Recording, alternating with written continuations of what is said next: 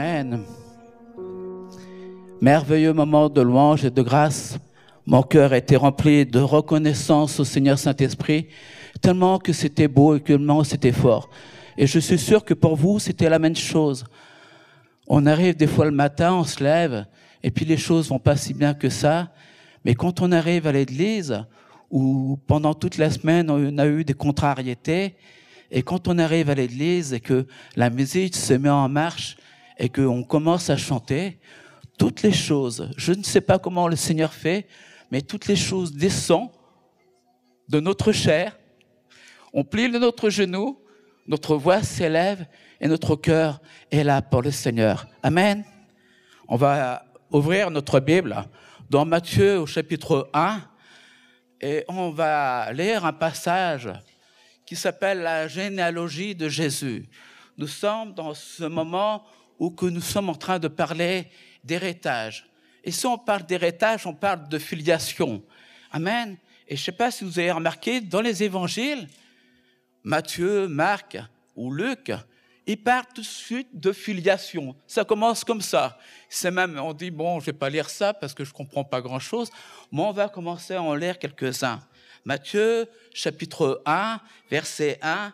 Voici la généalogie de Jésus-Christ. Voici commence l'évangile de notre Seigneur. Abraham eut pour descendant Isaac, et Isaac eut pour descendant Jacob, et Jacob eut Judas et ses frères.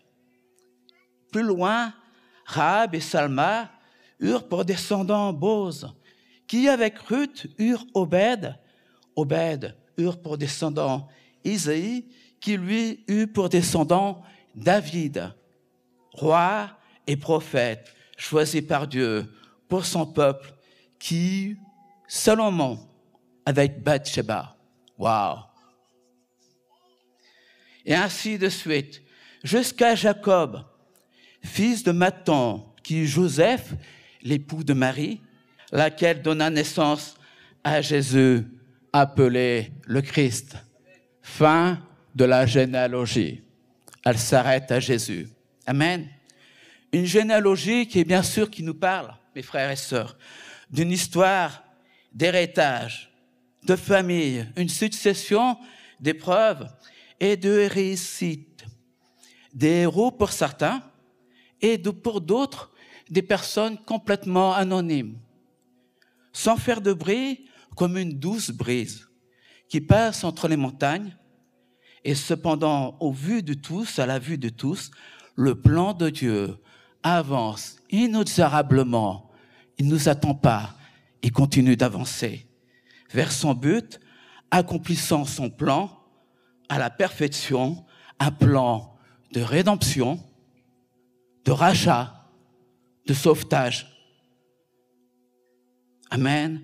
Pour toutes les familles de la terre. Il n'en oublie aucune chaque famille, chaque personne entend parler de la parole de Dieu par des missionnaires, par des pasteurs, par des gens comme moi, sans titre, ou comme nous, qui avons juste un titre, qui est le plus beau des titres. C'est le titre de frère ou de sœur. Frère et sœur de Jésus-Christ. Amen. Nous n'avons pas forcément un ministère, mais nous avons une filiation. Et ça, personne ne peut nous l'enlever. Amen. Frères et sœurs de Jésus-Christ. Amen. Tel est l'héritage de Jésus pour chacune de notre vie. Alors on va choisir quelques histoires d'héritage de la Bible et la première sera celle de Jacob. Une famille où tout a été transformé, où un mensonge familial s'est transformé en une divine opportunité. Où une famille eut plus d'impact pour sauver les générations futures qu'une très grande civilisation comme l'Égypte. Amen. L'Égypte a marqué, mais c'est que des antiquités qu'on va voir au musée du Louvre ou, ou à Londres. Elle a eu plus aucun impact sur le monde. Mais par la généalogie qui a suivi la famille de Jacob, elle a un impact encore pour nous dans notre vie. Et quand nous lisons cette histoire, ça encore nous touche, parce que c'est une histoire qui est tellement proche de la nôtre. Amen.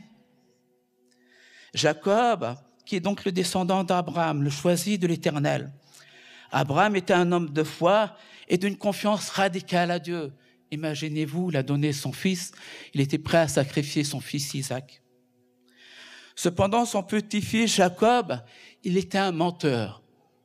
Il y a des gens comme ça dans la famille. Jacob, le menteur. Il était le petit-fils d'Abraham, l'homme de la foi. Lui, il était le menteur. Et pour combler le tout, ce Jacob, il a eu douze enfants. Et on se fait, waouh, là, si je prends du recul, je me dis, le plan de Dieu est mal parti. Qu'allons-nous faire avec des, avec des menteurs? Amen. C'est des histoires qui nous correspondent à nous.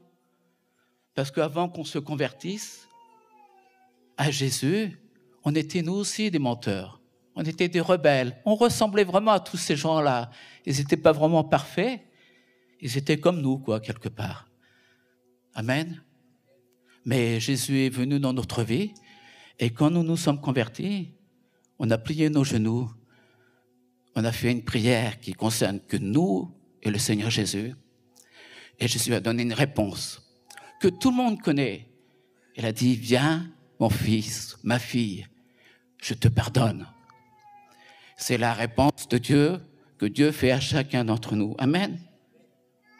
Alors l'Éternel choisit un fils pour bénir cette famille, la famille de Jacob, un fils au cœur pur, parce qu'il y en avait quand même un. Et son nom était Joseph, celui qui rêve des plans de Dieu. Son histoire commence mal, mais tout le monde la connaît. On l'apprend à l'école du dimanche. Si vous ne la connaissez pas, je vous invite à aller à l'école du dimanche, vous la connaîtrez. Amen.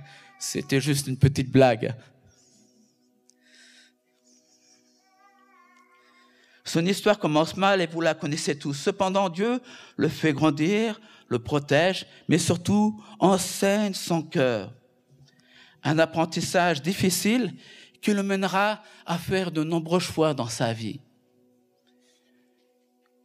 Séduit, emmené pour esclave, vendu par ses frères, jeté en prison. Quelle vie! Quel choix il a dû faire? Allons-nous résister? Allons-nous nous enfuir de la prison? Allons-nous coucher avec la femme du maître? Elle est tellement belle. Et puis en plus de ça, elle veut bien de moi. Pourquoi pas? Juste un écart, c'est pas si grave, je demanderai pardon. Allons-nous faire ça? Mais Joseph décide de dire à toutes ces tentations, il fait le choix de Dieu, il fait le choix de dire non. Amen. Il y a des gens qu'on dit qui sont forts de caractère.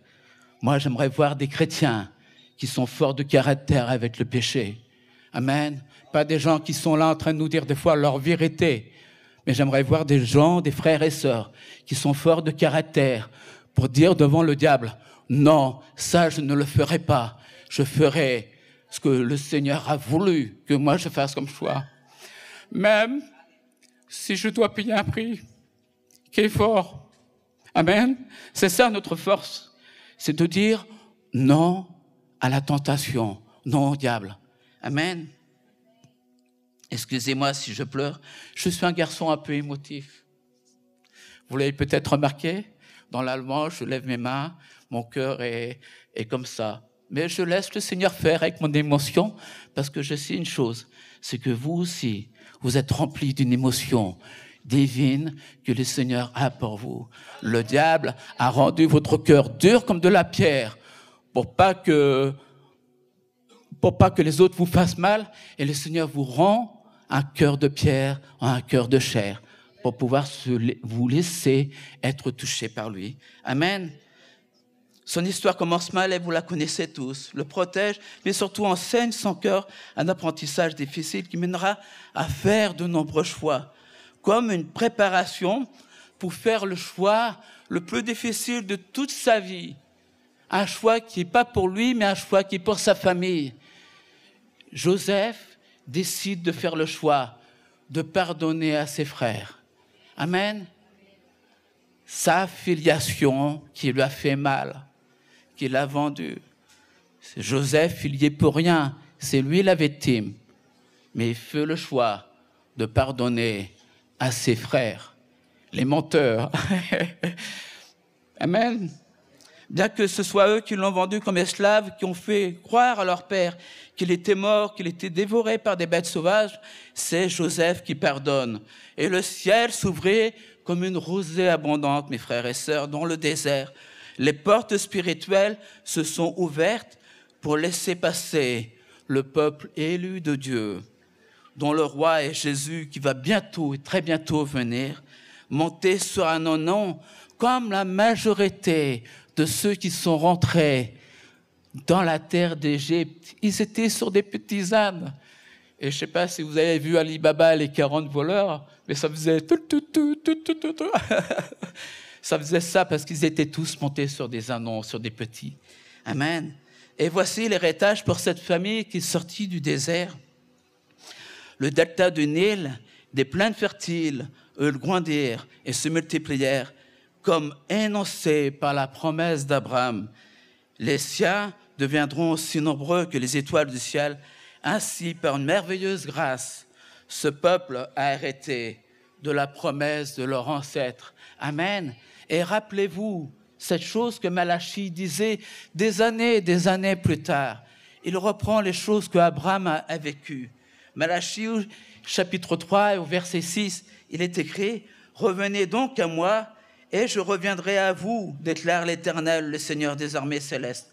Alors, vous verrez bien si de mon côté, je n'arrive pas pour vous, je n'ouvre pas pour vous les écluses des cieux et ne vous comble pas avec surabondance de ma bénédiction. C'est ce qui s'est passé pour ce peuple. Ils ne s'y attendaient pas. Ils étaient dans la disette, ils étaient dans la famille. Et quand ils sont rentrés en terre d'Égypte, la bénédiction s'est ouverte et la surabondance est venue. Vous savez pourquoi? Parce que Joseph leur a donné la meilleure terre. Amen. Joseph fut l'instrument pour cette réalisation. Il y a quelque chose de très intéressant dans le choix de Joseph, c'est que c'était ses frères de lui demander pardon. Mais c'est Joseph qui décide de pardonner un choix difficile qui est déposé dans son cœur par Dieu, comme plus tard Dieu le demandera à son Fils Jésus de pardonner des hommes pleins de péchés. C'est nous, mes frères et sœurs. Amen. Joseph a pardonné à ses frères. Et qu'est-ce que Jésus a fait pour nous? Il nous a pardonné. Il y avait déjà le plan, vous voyez le plan, ce qu'on appelle, d'un point de vue biblique, le plan de la rédemption qui avance, qui est en train de s'accomplir. Localement, peut-être en Israël, avec cette famille, mais plus tard, ça va s'accomplir mondialement avec, Jésus. Amen. Mais c'est Joseph qui décide de pardonner. Amen. Une décision que beaucoup d'hommes quand on a décidé de demander pardon à Jésus, c'est une décision qu'on appelle la grâce. On a été touché par la grâce de Dieu dans notre vie. Je sais que pour beaucoup, ça peut paraître inutile ou ça peut être vain, mais c'est la grâce qui vient nous toucher. C'est cette grâce qui vient transformer nos vies. Amen. C'est pas nos sentiments. C'est pas parce qu'on a les, les, poils de notre bras qui se dressent parce qu'on est touché émotionnellement, mais la grâce de Dieu vient toucher quelque chose qui est beaucoup plus profond. Tout à l'heure, on parlait d'avancer en eau profonde. Je ne sais pas si ça vous est déjà arrivé, mais si vous allez en Normandie, tant que vous êtes à, on va dire, à 100 mètres de la plage, l'eau est encore chaude. Mais quand vous éloignez à 200, 300 mètres, et que vous laissez vous, vous laissez un petit peu couler, l'eau n'est plus chaude du tout. L'eau est, l'eau est froide. Et pourtant, il n'y a pas beaucoup de profondeur. Vous devez avoir deux mètres de profondeur. C'est facile de remonter. Amen. Mais quand vous tombez dans une eau qui est un peu plus froide, c'est là qu'on a l'impression que on a tout perdu. On se dit, waouh, j'ai que deux mètres, mais je vais me noyer au secours, au secours. Je dois reprendre mes esprits. Quand on s'approche de Dieu, quand on s'avance avec Dieu, souvent on a cette même réaction. des fois, le Seigneur nous dit, laisse-toi couler en eau profonde. Mais on a tellement peu l'habitude de cette eau profonde. On a tellement l'habitude de, d'être, de, vivre ce que nous avons l'habitude de vivre dans l'église, dans la louange, que quand on avance un peu plus en eau profonde, on panique tout de suite. Tout de suite, notre cerveau se met en marche et fait, lance des signaux rouges en disant stop, stop, ne va pas plus loin. Et notre esprit, si on laisse notre esprit répondre à nous et nous dit non, laisse-toi, moi je m'occupe de toi. C'est comme s'il nous disait laisse-toi couler, c'est moi qui me ta respiration, c'est moi qui me prends dans tes bras. Amen. Il veut pas notre propre respiration. Il veut pas notre propre justice. Il veut encore moins nos propres raisonnements de, dire attention, je vais couler. Mais il veut nous prendre dans ses bras. Amen. Il veut nous laisser. Amen. Il n'en a rien à faire. Je vais, essayer de ne pas être grossier, mais il n'en a rien à faire de notre justice ou de nos raisonnements justes. Il veut juste nous emmener dans une eau plus profonde. Il veut juste nous faire connaître un peu plus de sa profondeur, de son amour. Amen comme un enfant quand il est dans le ventre de la mère. Il n'en a rien à faire de bruit environnant. Il ne sait même pas si les parents qui sont là sont des parents maltraitants ou autre chose. Il le sait après. Mais quand il est dans le ventre de sa mère, il se laisse tout simplement faire. Et nous, nous sommes appelés à naître d'eau et d'esprit. Et si on ne le laisse pas faire, on ne le vivra jamais. On vivra toujours les mêmes choses. Et des années ou des mois passés, on dira, quelqu'un viendra nous interpeller et nous dira, alors, est-ce que tu as grandi dans ta vie chrétienne? Alors, pour bien faire les choses, on dira, oui, j'ai grandi, j'ai grandi, je suis, je suis plus mûr qu'avant, tout ça. Mais quand on rentrera chez nous, on se posera la question. En fin de compte, la réponse qu'on se donnera, c'est en fin de compte, je n'ai pas été beaucoup plus loin. Je n'ai pas encore atteint le but, l'objectif que je me suis fixé avec Dieu. Amen. Mais fixez-vous pas des objectifs. Avec, c'est pas vous de vous fixer des objectifs à Dieu. C'est les dieux, laissez Dieu vous fixer ces objectifs à lui. Amen. Et répondre.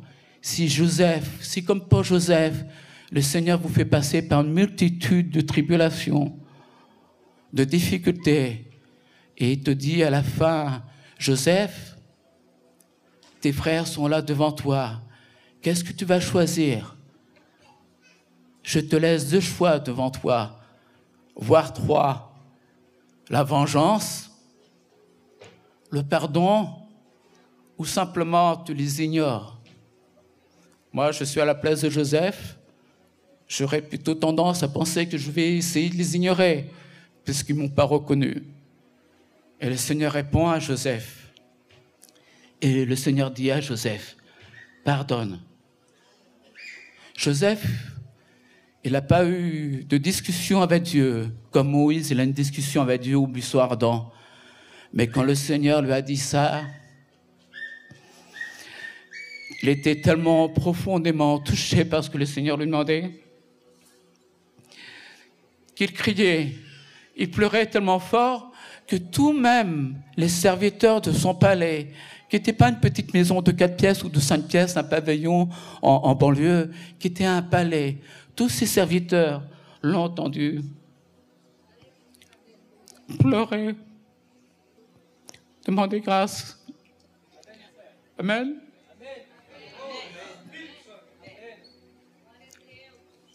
Excusez-moi, nous aussi nous devons demander grâce pour tous ceux qui nous ont fait du mal. Ce n'est pas la peine de dresser une liste. Le Seigneur le sait. Mais nous, on doit demander grâce, prier pour nos ennemis. Ça fera peut-être couler vos larmes. Il n'y aura peut-être pas de mots qui va sortir de votre bouche, mais il y aura comme un torrent qui sortira de votre cœur et qui parlera bien plus fort que les mots hypocrites qu'on met dans notre bouche, parce que cela vient directement du cœur. Cela vient toucher le cœur de Jésus. Amen. Parce que le cœur, l'Esprit de Dieu qui est en nous, ne ment pas à l'Esprit de Dieu qui est là-haut. Il parle sincèrement, fidèlement. Amen. Continuons. Excusez-moi. Je vous ai dit que j'allais pleurer. Non, je ne vous l'ai pas dit. C'est une surprise pour moi. Continuons. Amen, les frères. Et voici que Joseph déclara à ses frères. Genèse, chapitre 45, verset 4. Je suis Joseph, celui que vous m'avez, vous avez vendu pour être emmené en Égypte. Et maintenant, ne vous tourmentez plus pas et ne vous accablez pas de remords. C'est pour vous sauver la vie que Dieu m'a envoyé devant vous pour faire subsister sur la terre et préserver votre vie. Alléluia.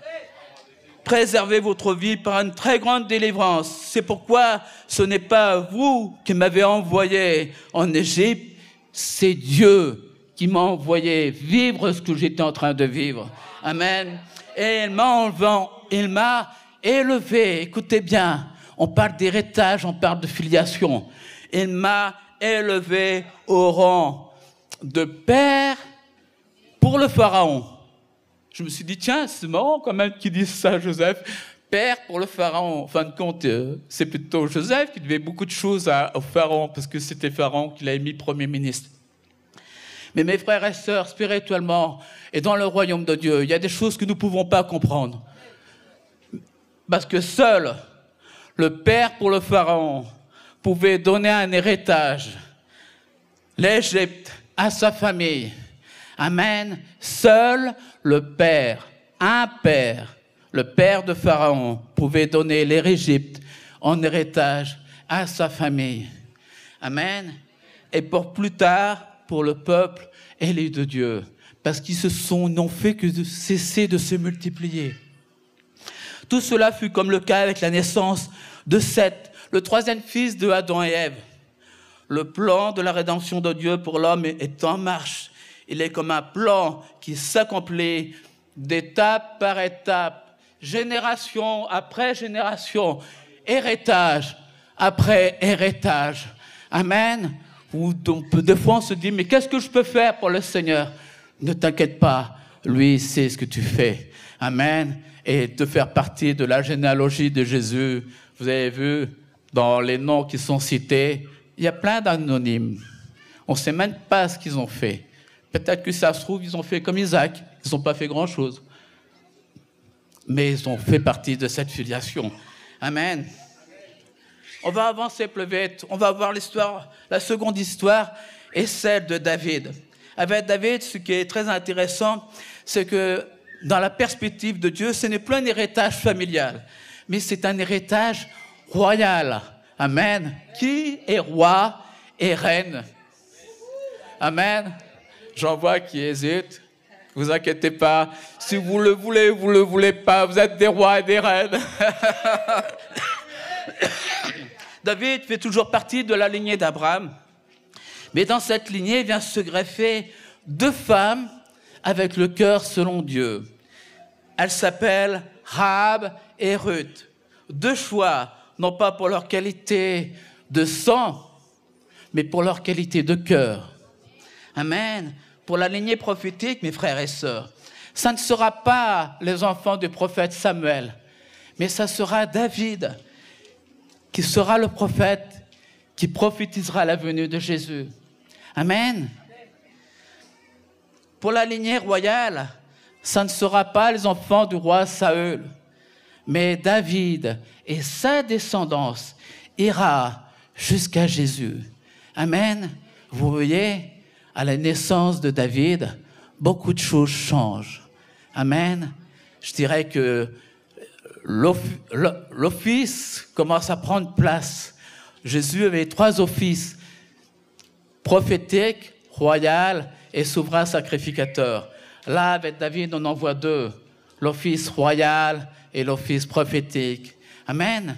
Les choses sont en train de se mettre en place, génération après génération, héritage après héritage, les choses sont en train de se mettre en place.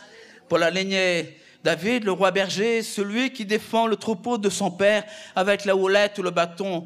Par Samuel, il reçut l'onction royale pour remplacer Saül, car l'Éternel recherchait pour son peuple un homme selon son cœur, pas un homme selon sa propre justice, un homme selon son cœur. C'est pour ça qu'il est intéressant. Lisez votre Bible, lisez les évangiles, vous découvrirez Qu'est-ce que est le cœur de Jésus Qu'est-ce que c'est le cœur de Dieu Amen. David est un roi qui était fugitif, un roi poursuivi par toutes les armées de son beau-père Saül. Mais David, un roi qui refusa de porter la main sur le roi qui était loin avant lui. Amen. Un homme pour qui la justice de l'Éternel était plus importante que sa propre vie. La justice de l'Éternel était plus importante que sa propre vie. Il a refusé, alors que son beau-père était en train de le pourchasser et qu'il vivait des choses difficiles, il a refusé de porter la main sur le roi Saül et de le faire mourir, de se dire maintenant c'est moi le roi, il n'y a plus rien à dire. Voilà, c'est balayé et on y va. Il a refusé. Amen tous les livres des psaumes parlent des sentiments de David. Mais tous les livres des psaumes nous font tourner le regard vers l'Éternel, vers celui par qui le salut arrive, qui s'appelle Jésus, celui qui guérit les cœurs, libère les âmes, transforme la malédiction en bénédiction. Par David, l'héritage royal, le jeune berger devient vainqueur sur Goliath, devient le gardien choisi par Dieu pour prendre soin de ses brebis. L'une s'appelle Judas et l'autre s'appelle Israël. Et durant toute sa royauté, l'Éternel bénira son peuple, car dans les bons moments, il aura son Seigneur, et quand David fautera, il demandera pardon. Toute ça, il demandera pardon. Amen. Et toute sa vie sera tournée vers son Seigneur quel héritage extraordinaire qu'il laisse à son peuple, qu'il nous laisse à nous. Amen. Non seulement sa vie, ses écrits, ses cantiques et ses psaumes, ses victoires, mais surtout un cœur selon Dieu. Voilà ce qui nous montre David, avoir un cœur selon Dieu. Alléluia, frères et sœurs. David, mes frères et sœurs, est le point d'interception entre deux héritages l'un naturel et l'autre qui nous parle du cœur. Toute filiation royale qui comptait sur la propre force, si vous lisez, toute filiation royale qui comptait sur leur propre force était devenue, sur leur stratégie machiavélique, ont été décadentes. Et à l'opposé, pour ceux qui s'appuyaient sur Dieu, leur héritage a été béni et leur règne a été resplendissant. Si vous lisez un et deux rois, un ou deux chroniques, mais vous direz, mais pourquoi je lis ça? Il y a une histoire de rois qui se tuent entre les uns et les autres. Il y a des divisions. Enfin, ça ressemble à euh. On se fait, mais qu'est-ce que ça vient faire là dans, dans la Bible? C'est juste pour nous faire voir le modèle. Parce que des fois, même quand on montre le bon modèle, on a besoin de savoir quel est le mauvais modèle aussi. Parce que des fois, le mauvais modèle parle plus à certains que le bon modèle. Tout simplement parce que tous ceux, tous les rois qui ont été décadents, qui se sont rebellés contre Dieu, eu un, héritage qui est tombé. Il y a des rois qui sont devenus rois que trois mois. Ils étaient, ils étaient même tués par leurs propres enfants tellement qu'ils étaient injustes.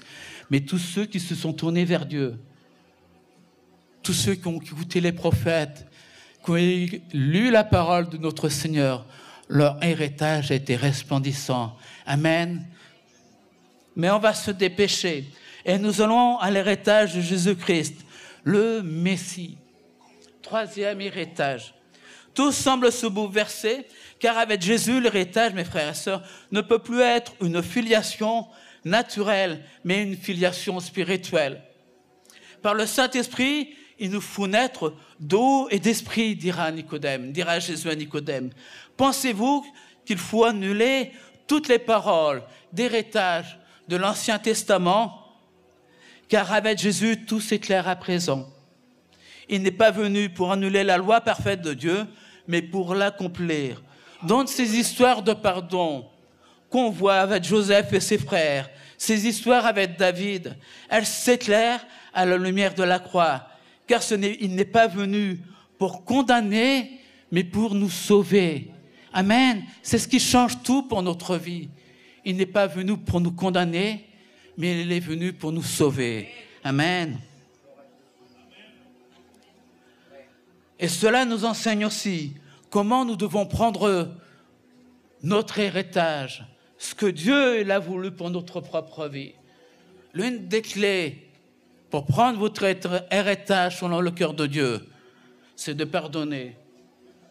Toute la Bible, tout le Nouveau Testament et surtout les évangiles les quatre évangiles nous parlent à la fin, allez à la conclusion, ils nous parlent d'un sacrifice sur une croix qui est un, simplement un sacrifice de pardon.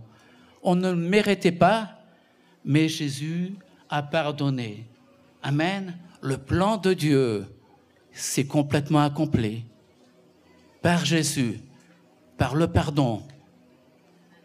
Les choses, l'héritage, n'a pas été divisé en fonction des descendants, mais avec Jésus, l'héritage, mes frères et sœurs, il se multiplie. Les ressources et les richesses du Seigneur sont tellement grandes qu'il les multiplie pour chacun d'entre nous. Amen. Imaginez-vous le nombre de chrétiens qu'il existe sur la terre.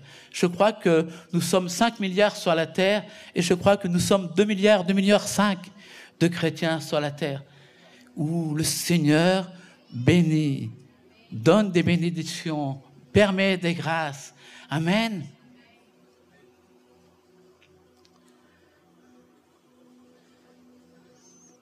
En laissant Jésus entrer dans notre cœur, à le découvrir non par notre propre justice ou par notre propre raisonnement, mais par la foi, une foi que l'on accepte comme un cadeau immérité, pas cette grâce qui a un nom qui est personnel. Ce n'est plus un adjectif, c'est un nom, un nom puissant et doux à la fois. Cette grâce, vous savez comment elle s'appelle? Elle s'appelle Jésus, tout simplement. Amen. Un nom doux et puissant à la fois. Un nom que l'éternel Dieu dit, nous donne la permission. Priez au nom de Jésus et les choses vous seront données. Amen. C'est un saut. C'est comme si nous, il nous connaissait et qu'il nous donnait cette permission. Et quand Dieu nous donne la permission, vous savez quelque chose? C'est que Dieu nous fait confiance. Amen. Il donne, je sais pas si vous êtes comme moi, mais moi, je donne pas ma confiance à n'importe qui. Je fais un test avant pour savoir si je peux faire confiance à la personne. Et voilà, j'ai plein de tests des fois dans ma tête pour savoir si je dois faire confiance ou pas. Et si tu loupes le test, je te fais pas confiance. Mais Jésus, lui, va directement au cœur. Et dit, même si aujourd'hui je ne peux pas te faire confiance parce que tu as échoué, mais au nom de Jésus, prends, bénis, et tu verras la victoire dans ta vie. Amen. Tout au long de l'histoire de la lecture dans l'Ancien Testament se déroule une histoire sous nos yeux, un plan pour sauver les hommes du péché originel.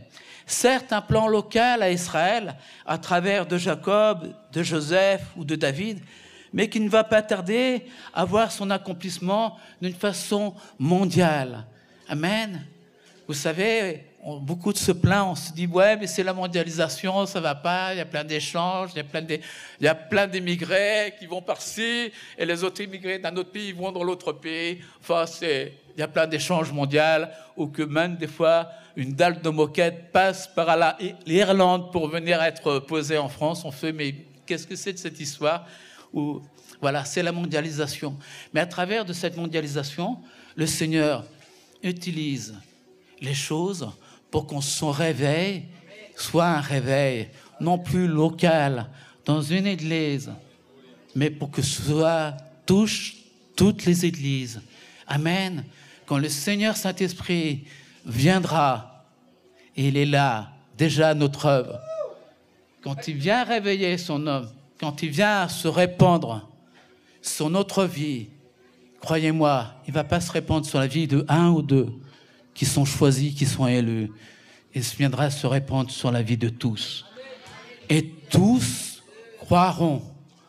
Et l'enfer sera dépeuplé. Les portes des prisons vont s'ouvrir. Tous ceux qui diront Jésus, j'ai besoin de toi, la porte de l'enfer s'ouvrira. Et là où le diable a mis des années, des décennies, des siècles à monter sa stratégie pour nous faire tomber, c'est lui qui regardera avec ses, ses démons. Mais où est-ce qu'ils vont tous? Qu'est-ce qui se passe? Ils vont tous à la croix ils vont tous retrouver le salut en Jésus-Christ. Amen. Avec Jésus-Christ, mes frères et sœurs, il y a une explosion de salut, un héritage soit abondant qui dépasse toutes les richesses de la terre accumulées depuis des années. Les hommes reçoivent leur héritage non plus par la circoncision, mais par la parole écrite, par l'évangile. 2 Corinthiens chapitre 3 verset 3, elle est écrite. Nous sommes manifestement une lettre de Christ, écrite par notre ministère, le nôtre, non avec de l'encre, mais avec l'Esprit de Dieu vivant, non sur des tables de pierre. Nos cœurs ne sont plus durs comme de la pierre, mais sur des tables de chair, sur les cœurs. Amen. Tout se transforme, tout prend vie les ossements desséchés reprennent vie au fur et à mesure. Amen. Étape par étape, génération après génération, héritage après héritage, le plan de Dieu est en train de s'accomplir. Amen. Nous devons nous poser cependant une question. Il y a une question par laquelle on va conclure. Jean chapitre 21, verset 15. Voilà ce que dit Jésus à l'apôtre Jean. Simon, fils de Jean, m'aimes-tu? M'aimes-tu plus que le font ceux-ci? Simon, fils de Jean, as-tu de l'amour pour moi? On connaît tous la réponse de l'apôtre Jean à ce, à ce moment, de l'apôtre Pierre à ce moment-là. Sa réponse est oui, Seigneur, tu sais bien que je t'aime. Par sa réponse, Pierre est rentré dans son héritage. La question qu'on doit se poser, mes frères et sœurs, aimons-nous l'héritage que le Seigneur nous donne? Ou sommes-nous encore comme des enfants en train de pleurer, en train de dire, mais ça, je ne veux pas, j'ai demandé ça au Seigneur et regarde, tu me donnes de la difficulté. J'ai demandé de la patience et regarde, je dois, je dois supporter lui que je ne peux plus supporter. Je t'ai demandé de l'amour et regarde, tu me donnes une cellule. Ils sont tous les bras cassés. Ils ont tous des morales à, à tomber par terre. Quand je prie pour eux, quand je chante avec eux, ils sont là, en train de regarder le ciel là, ou la terre. Mais le Seigneur nous dit, mon frère, mon ami, moi je t'aime. Aime mes brebis. Aime-les. Prends-en soin. Prends ta houlette, prends ton bâton. Si tu sens qu'ils sont attaqués, va les défendre. Va tuer le lion. Mais il est en train de rougir, j'ai peur. Prends ton bâton et va le tuer. Je suis avec toi. Amen. Alléluia. Aimer l'héritage que le Seigneur nous donne. est le secret pour notre vie. Pour sa victoire, la sienne, pas la nôtre. Pour sa réussite, pour sa bénédiction. Pour nous, mes frères et sœurs, parce que nous sommes ses fils et nous sommes ses filles. Amen. Alléluia. Aimons-nous notre héritage. Amen.